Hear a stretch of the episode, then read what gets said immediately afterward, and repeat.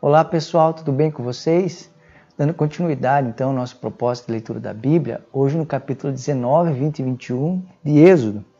É, no capítulo 19, então, acontece essa famosa subida de Moisés ao monte, onde é, Deus fala com ele e de alguma maneira Moisés ele é como se fosse uma espécie de juiz de paz entre Deus e o povo, né?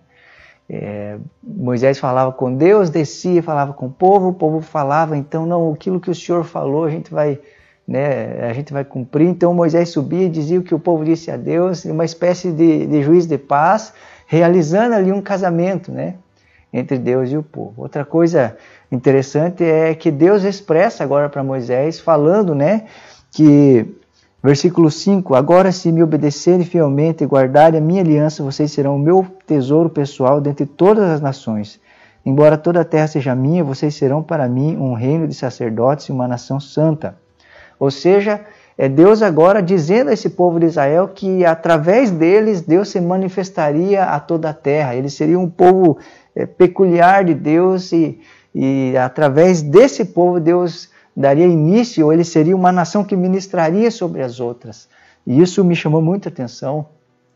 Outra coisa aqui que eu queria destacar é Moisés, um senhor de 80 anos, que subia e descia o monte várias vezes. Você vai ver toda hora Moisés subindo, Moisés descendo, Moisés subindo, Moisés descendo. Isso chamou muito a minha atenção. Um senhor de 80, de 80 anos que amava tanto a Deus e sua presença que não levava em conta os sacrifícios para estar diante de Deus. Quantos anos você tem? É, quais são os sacrifícios que talvez eu e você temos feito hoje para nos encontrar com Deus? Talvez hoje você não precise subir um monte, mas talvez hoje você tenha que parar mais cedo certas tarefas, talvez hoje você tenha que desligar Netflix, talvez hoje você tenha que fazer outras coisas, não subir um monte, mas para se relacionar com Deus. Quais são os sacrifícios que você temos feito para desfrutar da presença de Deus, né? Aqui então, é, Deus dá é, a esse povo né, os dez mandamentos e algo interessante é que Deus, de certa forma, agora desce né, nessa montanha, nesse monte, e eu queria destacar aqui dois propósitos de Deus descer a esse monte.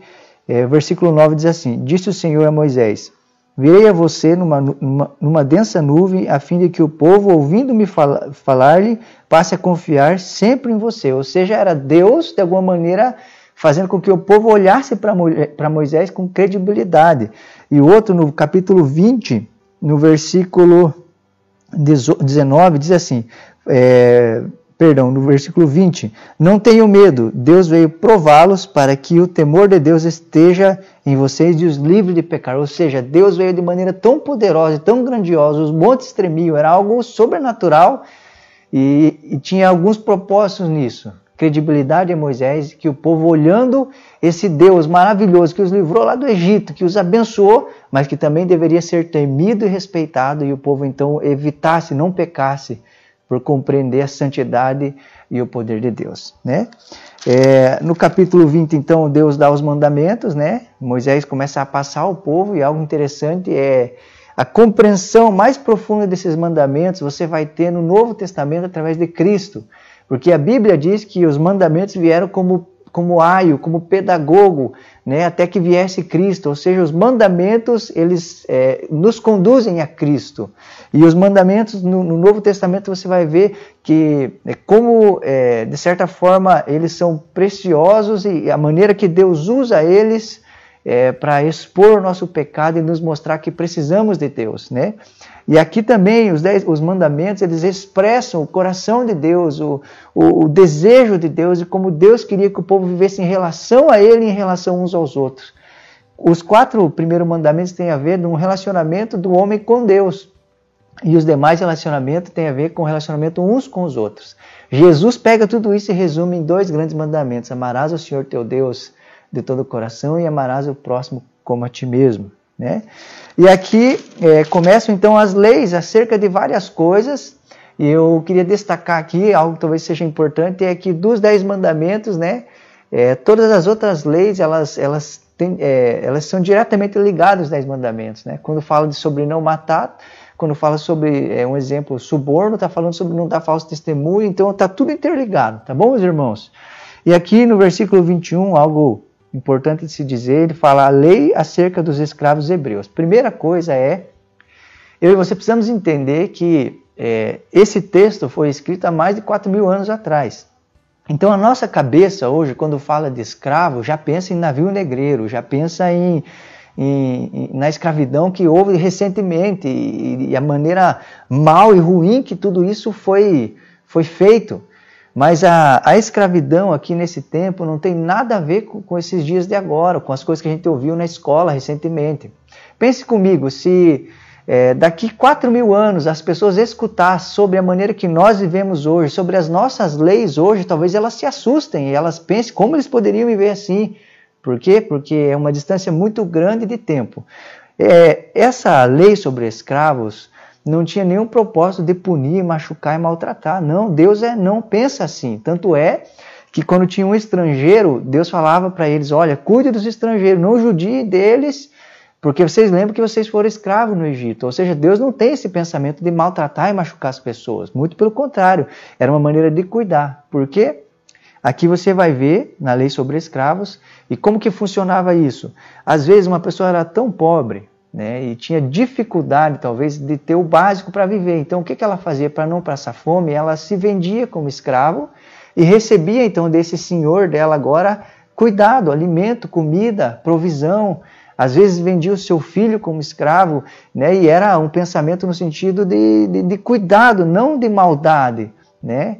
É, sempre que você for ler na Bíblia, assim, é, olhando pelo lado, pela ótica de Deus, você vai ver um exemplo no Novo Testamento mesmo, que um centurião foi atrás de Jesus para buscar pelo seu servo, pelo seu escravo, ou seja, o, o próprio eunuco, né, ele era um escravo da, de uma rainha, mas ele estava andando de carruagem. Então, ou seja, o que eu quero dizer com tudo isso? Os escravos daquela época não viviam como os escravos que a gente tem em mente agora. Tá bom, meus irmãos? Outra coisa muito importante é aqui alguns critérios, algumas coisas que ele falou sobre isso. Uma delas é, olha só que interessante, às vezes o servo, o escravo, ele amava tanto o seu senhor que, porque havia uma lei que ele poderia ser escravo por seis anos, durante os sete anos ele tinha que ser libertado e sair com coisas ainda. Ele não saía de mãos vazias. Mas às vezes ele amava tanto o seu senhor que ele não queria ir embora. E aí então eles furavam a orelha dele como sinal de que ele disse que quer ficar com o seu senhor, e ele então agora passaria a vida toda com o seu senhor. Né? E a Bíblia vai nos chamar, meus irmãos, agora libertos do pecado, a sermos escravos de Cristo. Ou seja, Jesus fura minha orelha. O Senhor me libertou de uma vida de pecado e escravidão, mas eu não quero ir embora. Eu quero ser seu servo, quero viver para você. Outra coisa importante é que o escravo gerava para o seu senhor. Ou seja, quando havia uma mulher e essa mulher tinha filhos, é, o filho não era do escravo, mas do senhor. Isso me chamou muita atenção, porque eu e você, como servos de Cristo, não podemos gerar ou viver para nós, mas para o nosso Senhor, né? Outra coisa aqui é leis acerca da violência e dos acidentes. Eu queria destacar que nesse tempo não tinha polícia, direitos humanos INSS, não havia essas coisas. Ou seja, era Deus cuidando e poupando é, o povo e embutindo no povo é, um padrão de cuidado um com o outro. Então havia aqui, você vai ver que havia um exemplo, quando um homem matava, ele tinha que morrer. Quando acontecia certas coisas, ele era punido. Mas o desejo de Deus é que o homem olhasse para essa lei e pensasse: não, é, por que eu vou matar se eu vou morrer? Né? Era um desejo de Deus que essas coisas não acontecessem e também um desejo é, de, que as pessoas temessem, de certa forma, as consequências disso e não fizessem. É Deus embutindo dessa, dentro dessa nação é, para que fosse uma nação justa, piedosa, que olhasse a pessoa com estima. Uma coisa que eu queria destacar aqui nas leis acerca de violência é que é, amaldiçoar o pai era a mesma coisa, era penalizado da mesma maneira quando um homem matava outro. Como Deus leva a sério a honra aos pais, né?